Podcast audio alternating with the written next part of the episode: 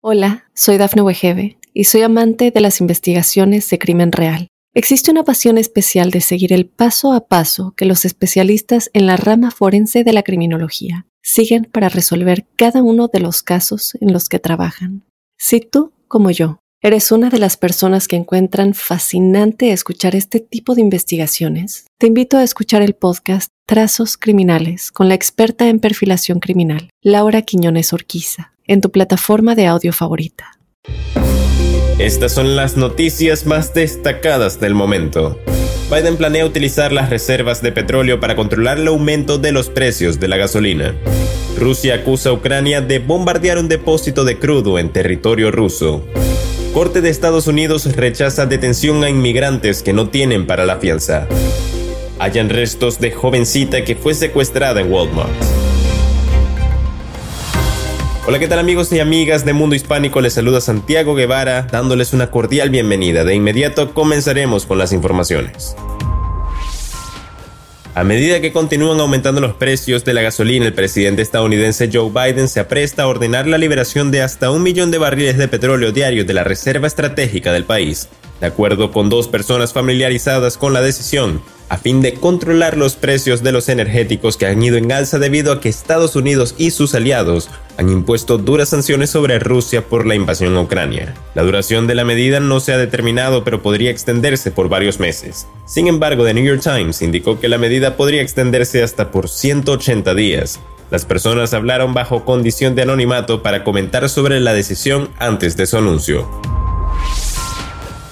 Rusia acusó hoy a Ucrania de atacar un depósito de petróleo situado en las afueras de la ciudad rusa de Belgorod, junto a la frontera ruso-ucraniana, que causó un gran incendio. El incendio en el depósito de petróleo se produjo como una consecuencia de un ataque aéreo de dos helicópteros de las Fuerzas Armadas de Ucrania, que entraron al territorio ruso a baja altura. No hay víctimas, declaró el gobernador de Belgorod, Slav Gakov, citado por las agencias rusas.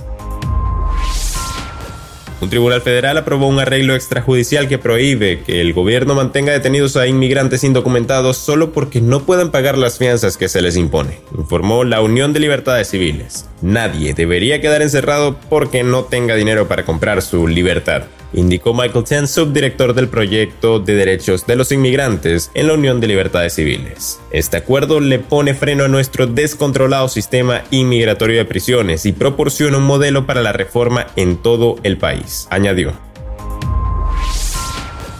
Tras dos semanas de búsquedas interminables, la policía del condado Lyon informó que se encontraron los restos de una joven mujer en una tumba clandestina, lejos de Nevada. Las autoridades señalaron que los restos de Naomi fueron analizados por el forense tras su hallazgo y señalaron que se conoce la causa de la muerte, pero no la pueden divulgar. En los primeros reportes se anunció que la joven fue secuestrada en el estacionamiento de Walmart. La última vez que fue vista con vida fue el pasado 12 de marzo cuando fue de compras al supermercado y terminó subiéndose el asiento pasajero de su camioneta. Desde ese momento se desconoció su paradero.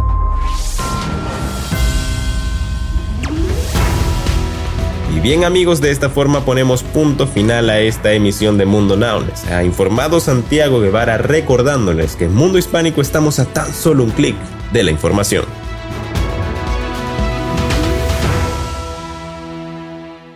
Hola, soy Dafne Wegebe y soy amante de las investigaciones de crimen real. Existe una pasión especial de seguir el paso a paso que los especialistas en la rama forense de la criminología siguen para resolver cada uno de los casos en los que trabajan. Si tú, como yo, eres una de las personas que encuentran fascinante escuchar este tipo de investigaciones, te invito a escuchar el podcast Trazos Criminales con la experta en perfilación criminal, Laura Quiñones Orquiza, en tu plataforma de audio favorita.